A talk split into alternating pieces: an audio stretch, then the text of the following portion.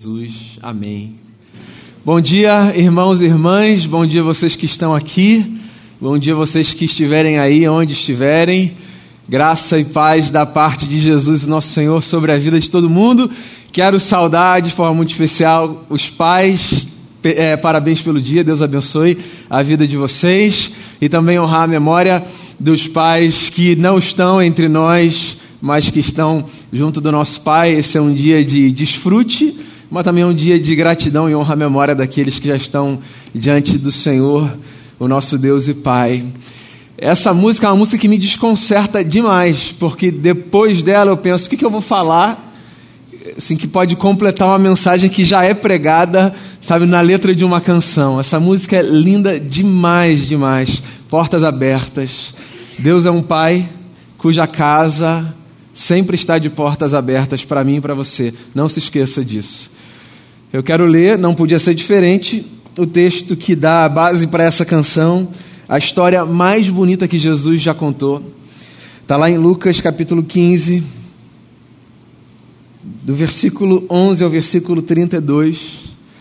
É difícil a gente escolher um texto da Bíblia que a gente diga esse texto é o texto mais bonito que há, porque há tanta beleza tanta riqueza nas Escrituras. Né? Mas se eu tivesse que pensar uma história eu pensaria essa história como a história sobre todas as histórias. Essa história é para mim a história mais linda que Jesus contou. E ela fala sobre a figura de um pai. Essa história foi contada para responder essa pergunta: Quem é Deus? Jesus recebia gente muito esquisita aos olhos dos homens. E perguntaram para Jesus: Por que, que o senhor recebe essa gente? E aí, para explicar por que ele recebia essa gente esquisita, Jesus contou a história de um pai, que a gente resolveu chamar de história do filho pródigo, mas que na verdade, eu insisto em dizer isso, é a história do pai maravilhoso. Diz assim o texto: Jesus continuou. Um homem tinha dois filhos.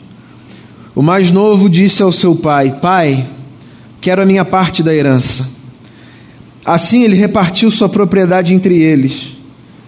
Não muito tempo depois, o filho mais novo reuniu tudo o que tinha e foi para uma região distante.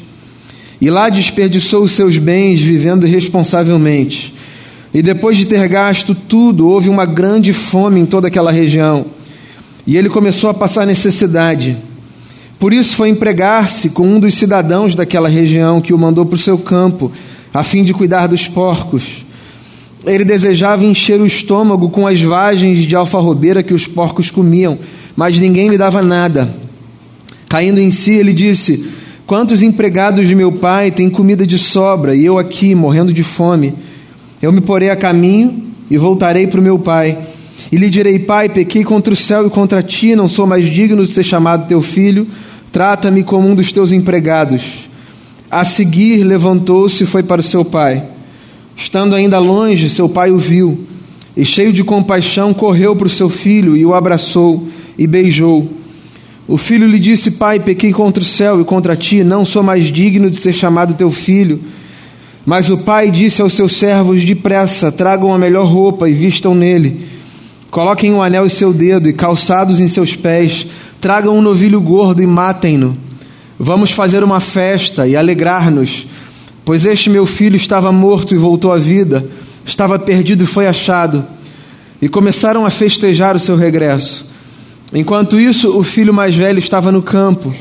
Quando se aproximou da casa, ouviu a música e a dança. Então chamou um dos servos e perguntou-lhe o que estava acontecendo. Este lhe respondeu: Seu irmão voltou, e seu pai matou o novilho gordo, porque o recebeu de volta são e salvo. O filho mais velho encheu-se de ira e não quis entrar. Então seu pai saiu e insistiu com ele, mas ele respondeu ao seu pai: Olha, todos esses anos tenho trabalhado como um escravo ao teu serviço e nunca desobedeci as tuas ordens. Mas tu nunca me deste nenhum cabrito para eu festejar com os meus amigos. Mas quando volta para casa esse teu filho, que esmanjou os teus bens com as prostitutas, matas o novilho gordo para ele. Disse o pai: Meu filho, você está sempre comigo e tudo que eu tenho é seu. Mas nós tínhamos que celebrar a volta desse seu irmão, e alegrar-nos, porque ele estava morto e voltou à vida, estava perdido e foi achado. Palavras de Jesus, o nosso Senhor. Que Deus é esse que acolhe gente estranha? Que Deus é esse que faz festa para gente esquisita? Esse é o Deus e Pai de Jesus, o nosso Senhor. O Deus a quem o Mestre nos ensinou a chamar de Pai. Queria começar pelo fim e tomo emprestadas as palavras do apóstolo, que escreveu certa vez dizendo: Aquele que era unigênito de Deus foi feito primogênito de muitos irmãos. Que é uma outra forma de dizer assim: só Jesus tinha o privilégio de chamar Deus de Pai. Porque ontologicamente, no ser, só Jesus era como Pai, mesma natureza. No entanto, Ele nos deu a graça, por Sua generosidade, de olharmos para o Deus que Ele chamava de Pai e nos referirmos a esse Deus, todos nós, como nosso Pai. Por que Deus acolhe gente assim? É engraçado, às vezes as nossas perguntas revelam a imagem que a gente tem de Deus e que a gente não tem coragem de falar. Porque quando alguém pergunta por que Deus acolhe gente assim, esse alguém revela que na sua cabeça Deus é uma espécie de sujeito muito rigoroso, que tem um critério muito rígido para determinar quem pode e quem não pode se aproximar de si.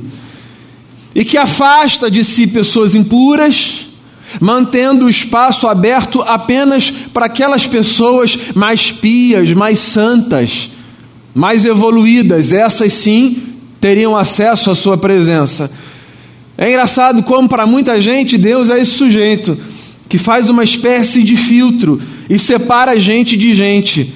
E diz: Olha, lamentavelmente você não tem condição de olhar para mim e me chamar de pai. Você, Fulano, você tem, sua vida até que é bacana. Essa ideia é uma ideia que coloca Deus num lugar no qual Deus nunca esteve. Um lugar que talvez nós ocupemos muitas vezes, de separarmos pessoas de pessoas. Deus nos vê de uma outra forma. Deus nos vê como filhos e filhas e pontos.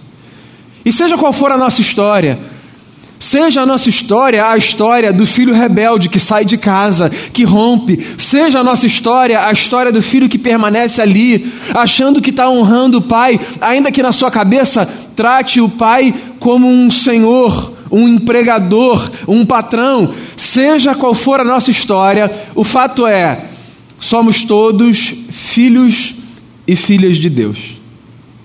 Um homem tinha dois filhos.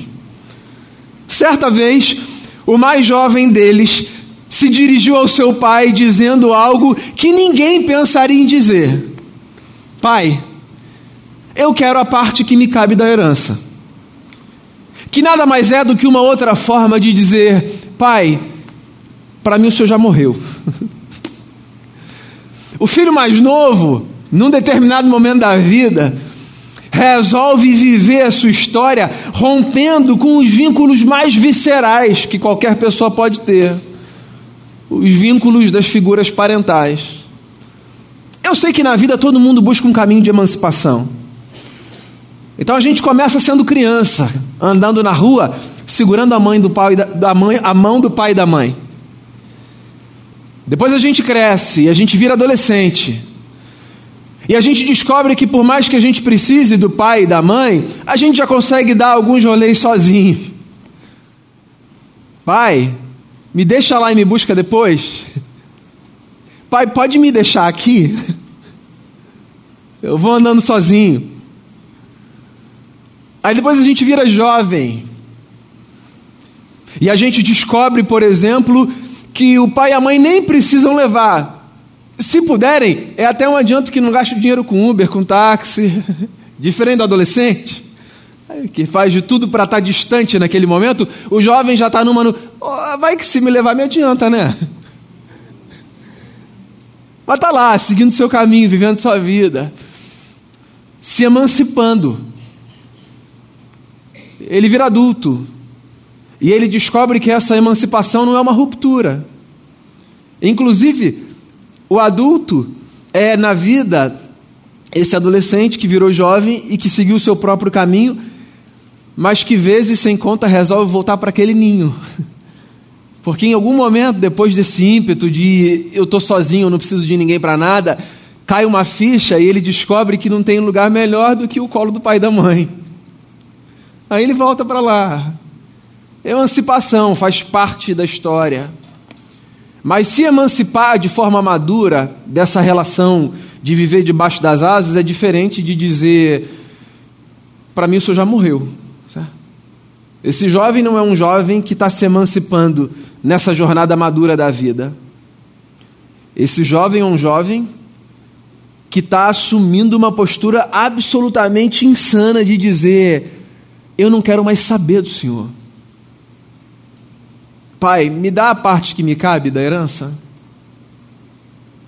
E aí, esse pai, ele consente com esse pedido, ele ouve essa afronta, ele recebe essa fala torta, ele se permite ser apunhalado lá no fundo da alma, e ele faz os cálculos antes do tempo, e ele divide os bens, e ele dá ao menino mais moço o que cabe a ele e diz: Vá, seja feliz, sela o teu cavalo e corre, vai viver a vida, é isso que você quer. E aí esse camarada sai, com dinheiro no bolso, e faz o que muita gente com dinheiro no bolso faz. Vive a vida de forma irresponsável, achando que esse dinheiro nunca acaba. Não é a história de todo mundo, mas é a história de muita gente, né? Você consegue um negócio, que nem é um negócio tão grande assim, mas você acha que é. Tem uma estabilidade, tem um status que você ganha, tem portas que se abrem. E aí dá uma virada na cabeça, é um negócio meio louco, né? E aí você acha que você agora é o dono do mundo. E você faz caminhos, você faz percursos, você diz o que você não queria dizer, você rompe relações, joga tudo pro alto e vai viver a vida achando que esse negócio nunca vai acabar. Volto a dizer, não é a história de todo mundo. Mas todo mundo conhece alguém assim, né? Esse jovem é o retrato dessa pessoa que rompe com o pai, que deseja a morte e que vai viver a vida. Vai para um país distante e gasta os seus recursos, diz o texto, da forma mais irresponsável possível. Até que, porque o mundo dá voltas, isso aqui não é uma praga que eu estou jogando, é só uma constatação, certo? Esse mundo capota, meu amigo. Essa terra plana dá muitas voltas. Plana não, hein, pessoal? Era uma brincadeira. Não. Pelo amor de. Ele olha, ele diz: O que, que eu estou fazendo aqui, cara? O que, que eu fiz com a minha vida? Que buraco é esse que eu me meti, cara? Eu estou aqui disputando comida com os porcos, numa fazenda, numa terra distante, vivendo de favor. Meu pai está lá na casa dele. Inclusive, o meu pai, que é um dono de terra, está cheio de funcionário lá, trabalhando para ele, que nem tem a relação que eu tinha antes de romper e de desejar a morte dele. E eu estou aqui nesse buraco existencial, fim do mundo. Esse cara dá um clique assim, sabe, na consciência. Que é o que precisa acontecer quando a gente vai parar nesses lugares de lama na vida. Um clique na consciência. Eu acho que essa é uma experiência que você conhece, certo?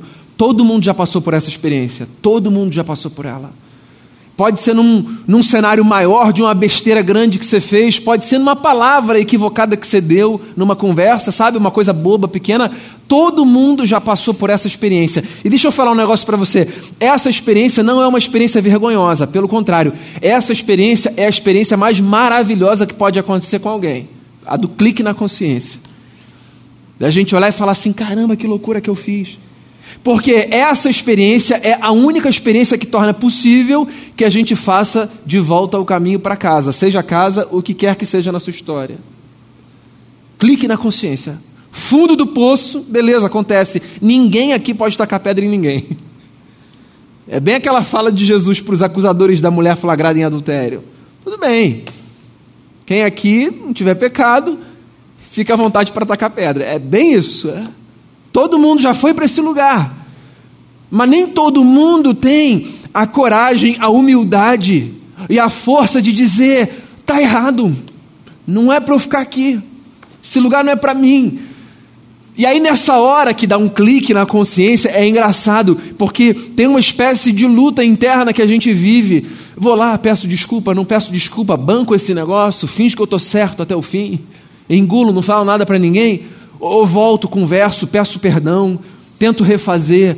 A gente vive isso nas nossas relações humanas, nas nossas relações familiares, e a gente vive muito isso na nossa relação com Deus, é engraçado. Como às vezes a gente tenta bancar algumas coisas que a gente não precisa. A gente finge que a gente está num lugar maravilhoso quando a gente está disputando comida com os porcos. E você está lá, é o pior lugar do mundo, você já entendeu isso. Você não entendia, mas agora você já entendeu. É o pior lugar do mundo para você estar. Tá. Mas você está lá bancando, dizendo: que maravilha essa aqui, essa comida de hoje está deliciosa. E você está lá disputando as vagens dos porcos. Disputa não. Quando é um clique na consciência, Faz o caminho de volta. Quando acusar na sua consciência e você se lembrar, e não era para ter feito isso, não era para ter escolhido desse jeito, faz o caminho de volta. O caminho de volta é o caminho do recomeço da vida, mas também é o caminho da insegurança, do medo, das dúvidas. Porque no caminho de volta a gente fica assim, mas e se fulano não me receber, hein? E se eu voltar e fulano jogar na minha cara tudo que eu fiz, eu vou ter que ouvir? E se eu fizer esse caminho, chegar lá, aquela porta estiver trancada? Esse percurso do clique até voltar para o lugar para onde a gente tinha que voltar é um percurso muito angustiante, né? Porque a gente não consegue garantir que, chegando lá, as coisas vão ser como a gente gostaria que elas fossem, certo? Pelo menos nessas relações humanas aqui, porque Jesus está falando sobre quem Deus é. E Jesus está dizendo: Deus é diferente. Presta atenção na história. Enfim, esse camarada ensaia um discurso. Ele pensa assim: eu vou voltar e eu vou falar para o meu pai: Pai, eu pequei contra os céus e diante de ti. Eu não sou digno de ser chamado teu filho. Já perdi o anel, que era o, o selo, sabe, da filiação. Eu já rompi, eu já peguei o meu dinheiro, eu já gastei eu não estou aqui pedindo para o senhor me receber de volta como filho. É o ensaio que ele está fazendo na cabeça, nessa angústia de voltar para casa. Eu só queria te pedir um negócio, se o senhor puder. Me trata como um empregado teu. Então esse cara está pensando assim: eu nem vou tentar disputar o lugar que eu tinha antes. Eu só vou tentar sair dessa situação para um pouquinho melhor. Um negócio menos pior, sabe? Se topar, se ele topar, beleza. E aí ele volta ensaiando esse discurso. Pai, pequei contra os céus e diante de ti, já não sou digno de ser chamado. Eu fico imaginando esse cara voltando na estrada, ensaiando o tom, sabe? Para não parecer meio assim. Pai, pai, pai, como é que eu vou falar, pai? A gente ensaia discurso quando a gente quer pedir desculpa para as pessoas. E é engraçado como às vezes a gente ensaia discursos para ambiente que a gente não precisa ensaiar nada que são os ambientes da relação, a gente que convive com a gente na intimidade. Quem ensaia, ensaia discurso para falar com o pai? Pai sabe quando o filho ensaia discurso, sabe? Mãe também, mãe mais ainda. Imagina que meus filhos vão chegar lá, pai, eu queria falar. Fala logo, Lucas, fala, filho. Ah, filho, ó, acelera aí. Ensaia discurso. E aí o camarada está ali voltando. Aí ele volta para casa. E quando ele está na estrada, perto do portão, Jesus diz que o pai está olhando de longe, aí ele avista o menino e ele sai correndo para abraçar esse cara que está voltando para casa. Se a história acabasse aí, ela já seria maravilhosa para mim. Maravilhosa. Deus é como um pai que corre na direção de um filho que está perdido na estrada, sujo, envergonhado para acolhê-lo com seu amor, com a sua graça e com a sua bondade, porque Deus é como um pai que, por mais que ouça os piores insultos, e os desejos de morte de um filho louco que na sua juventude acha que pode tudo e não precisa de ninguém. Deus ainda assim acolhe qualquer filho e filha que volta para os seus braços com a consciência de que não há melhor lugar no mundo do que a presença desse Pai maravilhoso. A história, se fosse só essa, já seria incrível, né? Deus é um Pai que olha para mim e para você na nossa sujeira e sempre, sempre, sempre que necessário diz: Vem aqui, cara, deixa eu te dar um abraço. Corre na nossa direção. Deus não espera. Deus não espera. Deus, Deus corre. A história pode parecer assim simples para a gente, mas para o contexto de Jesus ela é de uma força, porque Jesus é de um contexto, de uma época para os quais um pai nunca correria na direção de um filho, sabe? Nunca, nunca. A gente vive uma relação de informalidade que eu acho maravilhosa, mas que nos faz perder a grandeza da narrativa aqui do Cristo. Um pai nunca correria na direção de um filho, muito menos um filho que tinha rompido oficialmente todos os vínculos. Mas Deus é um pai diferente de todos os pais que a gente pode conhecer, do melhor ao pior. Deus é como um pai que corre na direção de uma gente que desejou a sua morte e que disse: Eu nunca volto para cá, eu não quero saber do seu, o senhor não existe para mim. Tudo bem, estou aqui, tá? Deus é esse pai que ouve esses insultos e diz: Tudo bem, filho, eu estou aqui, filha, eu te amo. Aí esse pai corre na direção desse filho. E quando esse pai corre na direção desse filho, esse filho então oferece o discurso que ele ensaiou. Depois você olha no texto. É interessante, os detalhes do texto são muito bonitos. Porque Jesus conta que quando esse filho volta e encontra o pai na estrada, ele diz: Pai, pequei contra os céus e diante de ti. Não sou mais digno de ser chamado teu filho. Ainda faltava um pedacinho do script, que é: trate-me como um dos teus trabalhadores. Se você olhar no texto, esse finalzinho nem aparece na conversa. É como se o pai tivesse dizendo o seguinte: para de falar besteira, pessoal, churrasco, vamos fazer uma festa hoje. Ele nem deixa o filho acabar de falar. Porque Deus é esse pai maravilhoso que, que nem dá bola para os nossos discursos insanos. Que empregado, meu amigo, que trabalhador. Você é meu filho. Você sempre vai ser meu filho. A gente é uma família, você não entendeu ainda que aconteça o que acontecer, a gente é uma família. Eu acho que é essa ficha que não cai às vezes, sabe, na nossa cabeça. Aconteça o que acontecer, a gente é uma família. Fale você o que você falar a Deus dos seus rompantes de raiva, das suas frustrações, das suas angústias. A gente é uma família. Diga a você o que você quiser dizer a Deus no momento que você está frustrado com a oração não respondida. A gente é uma família.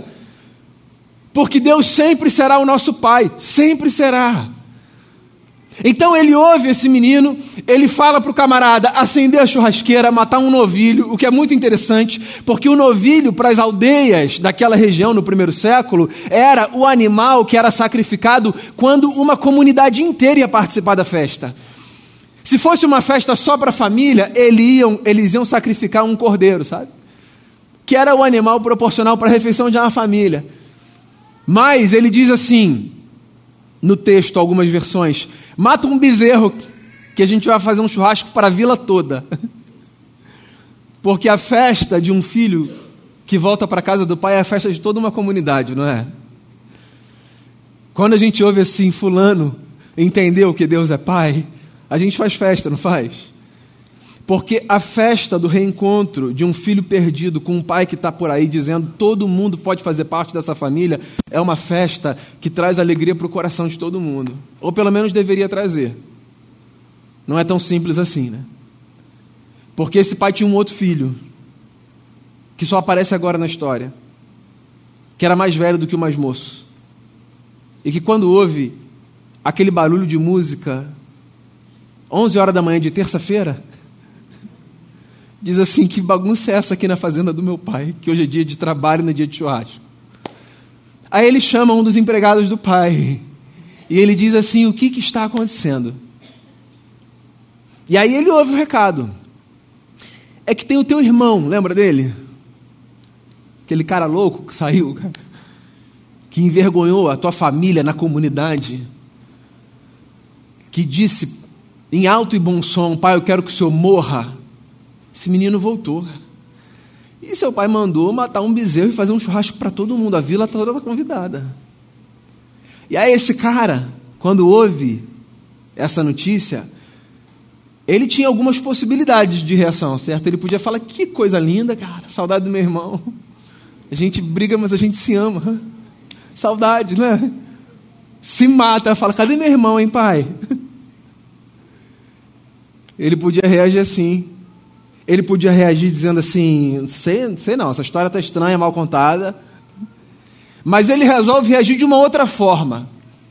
Ele resolve ficar ali, resoluto, bancando, para que todo mundo ouvisse que aquilo ali era uma loucura. E a forma dele de dizer que aquilo era uma loucura foi a de dizer: Eu não participo dessa festa. Não contem comigo. Não vou para esse churrasco. Fico aqui fora. Não entro, não quero saber. Esse cara não é mais meu irmão. Se ele é teu filho, é um problema do Senhor. Meu irmão, ele não é mais. Ele rompeu com todo mundo. Aí o servo chama o pai e diz: Ó, oh, o fulano, fulano está ali resistindo, não quer participar do churrasco. Aí o pai chega com toda paciência, porque Deus é um pai muito paciente. Muito paciente. É ou não é? Não precisa nem pensar nos outros, pensa em você. Deus tem ou não tem paciência contigo?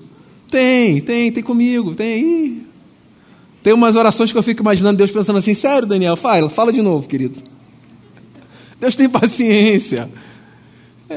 Aí ele vai lá, ele sai da festa, ele vai, e ele fala: filho, o que está acontecendo? Aí olha só a fala do camarada. Todos esses anos, todos esses anos, eu trabalhei para o Senhor, sem fazer nada de errado. E o Senhor nunca matou, assim, uma ovelhinha. Eu nunca comi uma carne de cordeiro aqui nessa casa. Teve uma paleta que o Senhor cortou ali e fez na brasa para mim. Agora vem esse teu filho. É. Pai e mãe, a gente fala para o outro assim, ó, o teu filho, quando a gente quer se distanciar da besteira que o filho fez, certo? O que aconteceu? Ah, teu filho, vai lá ver, ó. Não é nosso filho, não, é teu filho. A gente não chama pelo nome. Né? Quando a gente quer marcar que o problema tá, tá com a outra parte, sabe? Assim, na linhagem, a gente diz, ó, teu filho. Aí, Denise, teu filho aí, ó. Assim que a gente faz. Né? Eu trabalhei aqui todos esses anos, aí vem esse teu filho. Como assim teu filho? Teu irmão, cara. Teu irmão. Você pode gostar, não gostar, ter problema, não ter problema. Mas quem chama Deus de pai não tem o direito de escolher o irmão que vai ter. Teu irmão. Problemático, né? Teu irmão. Te traz conflito, né? É teu irmão. A igreja é uma família de gente problemática. Ou você acha que só os outros têm problema?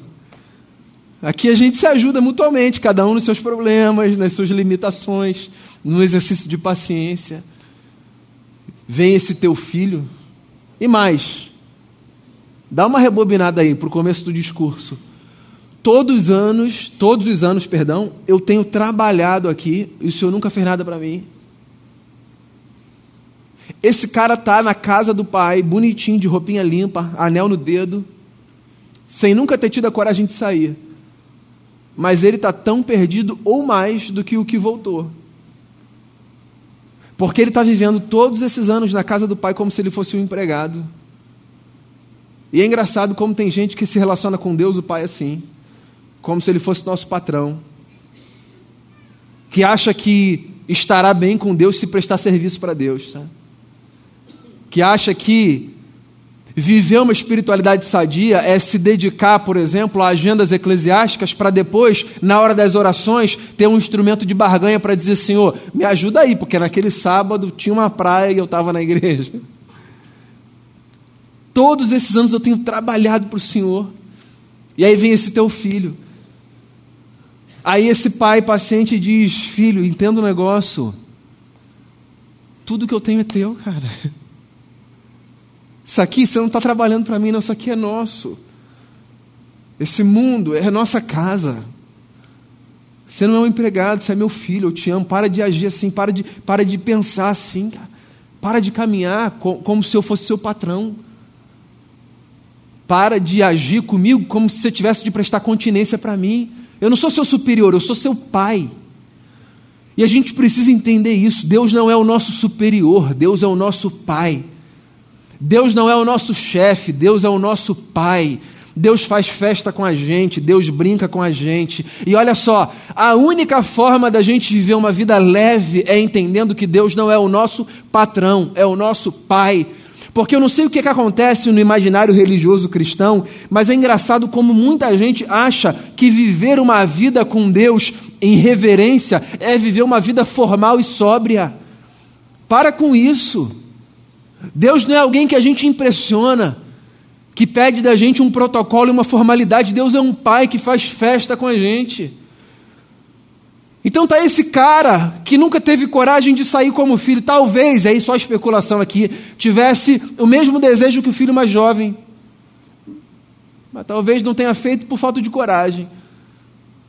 Os dois estavam perdidos, mas o mais jovem pelo menos era mais corajoso. Colocou para fora e disse: "Ó, oh, pai, é isso mesmo". E foi. E voltou. Porque o negócio não é para onde a gente vai se a gente corre para lá ou se a gente se perde aqui.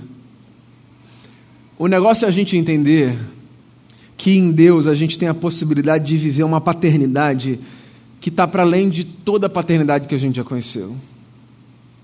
Deus é como um pai que ouve insultos, que é mal compreendido,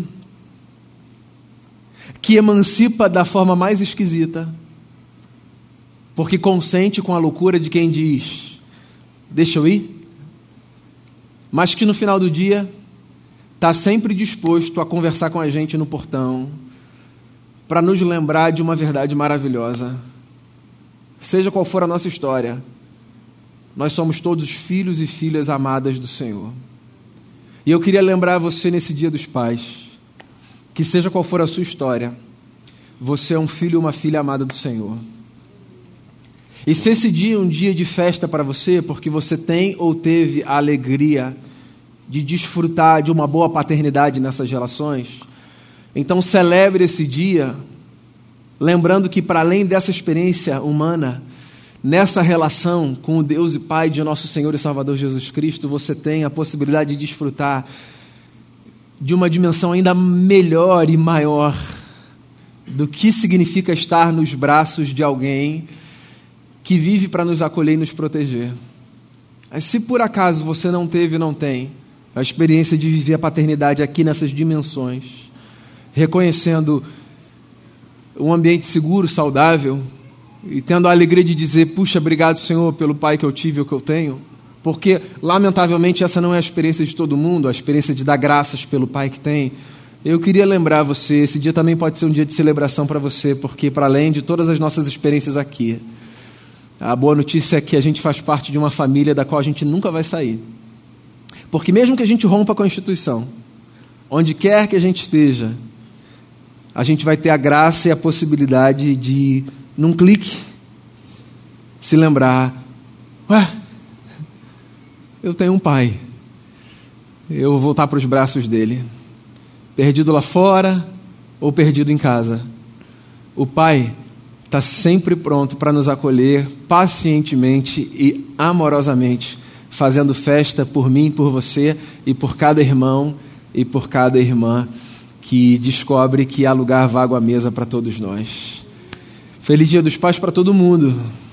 E feliz dia para a gente que pode olhar para cima e dizer: Obrigado, Senhor, o Senhor é nosso Pai. Que a gente diga por aí para as pessoas: esse privilégio não é só nosso. Todo mundo pode olhar para cima e dizer: Obrigado, Senhor. O Senhor é nosso Pai. Vamos fazer uma oração? Queria encorajar você a fazer uma oração aí, em gratidão pela paternidade, pela que você vive como pai, pela que você viveu como filho, filha. E sobre todas as coisas, queria encorajar você a agradecer por essa notícia linda que Jesus nos dá, de que não tem órfão nesse mundo, criado por um Deus que nos acolhe a todos, todos, todos, todos nessa família bendita. Senhor, como é bom a gente poder ser lembrado desse senso de pertencimento que o Senhor nos dá. É isso. Essa história que Jesus contou, ela nos serve para lembrar que nós pertencemos a uma casa, que não é uma casa institucional, não é uma casa denominacional, não é uma casa que tem a ver com um CNPJ, com uma organização, com um nome, é uma casa que abriga a humanidade. O Senhor é como esse pai de uma família de filhos complexos, alguns dos quais tomam rumos esquisitíssimos para o lado de fora, outros dos quais fazem percursos trágicos do lado de dentro. Mas todos, absolutamente todos, igualmente amados, eternamente amados, teimosamente amados. Quem nunca se perdeu nessa casa? a quem se perca do lado de fora, a quem se perca do lado de dentro, a gente se perde tantas vezes. A nossa relação com o Senhor, ela é tão conflituosa como qualquer relação humana que a gente viva, porque nós somos muito complexos. Há uma simplicidade no Senhor que a gente não consegue alcançar, então a gente briga, a gente reclama, a gente se afasta, a gente se aproxima. Tem hora que a gente está com o coração pegando fogo, tem hora que o nosso coração está congelado. Nós somos quem nós somos e graças a Deus, o Senhor, a gente não precisa explicar muito porque o Senhor conhece a gente mais do que a gente se conhece. Agora tem um negócio nessa família que é absolutamente maravilhoso. O Senhor nos ama e nos amará até o fim. Não tem nada que afaste a gente do teu amor. A gente pode correr pelo mundo, a gente pode fugir para os rincões mais distantes, a gente pode parar nesse lugar de disputar comida com os porcos. Ou a gente pode viver como um personagem dentro da casa, vestindo uma roupa santa, trabalhando para o Senhor como se empregado a gente fosse, e criando uma capa tão grossa que distancia a gente, sabe, do Senhor. A verdade é que nada, nada, nada afasta a gente desse amor insistente, que ultrapassa fronteiras e que tem um, um destino certo que é o nosso coração. Obrigado por nos amar tanto, Pai. O que Jesus nos ensinou a fazer é o que de melhor a gente pode fazer. O Senhor é o nosso Pai que está nos céus. Santificado seja o teu nome. Venha o teu reino a nós. Santificado seja o teu nome, Pai nosso, nosso. Obrigado por essa família a qual nós pertencemos, a família divina. Essa é a oração que eu faço desse dia tão especial, em nome e por amor de Jesus, a quem nós exaltamos e a quem nós adoramos. Amém. Que a nossa vida seja uma manifestação desse desejo de te louvarmos e de te exaltarmos por esse amor tão grande que o Senhor tem por todos nós. Que a gente tenha um domingo muito bonito hoje, os nossos ajuntamentos familiares, entre amigos que a gente leve paz para onde a gente for, que a gente leve a leveza do Evangelho de Jesus para onde a gente for. Leve todo mundo em paz e segurança para o seu destino. Hoje é um dia de muito deslocamento. Que os teus anjos acampem ao redor de todo mundo, levando todo mundo em segurança para onde for. E que o nosso domingo seja um domingo muito bendito. E que a gente viva essa, essa experiência contínua de gratidão por termos a Ti como nosso Pai.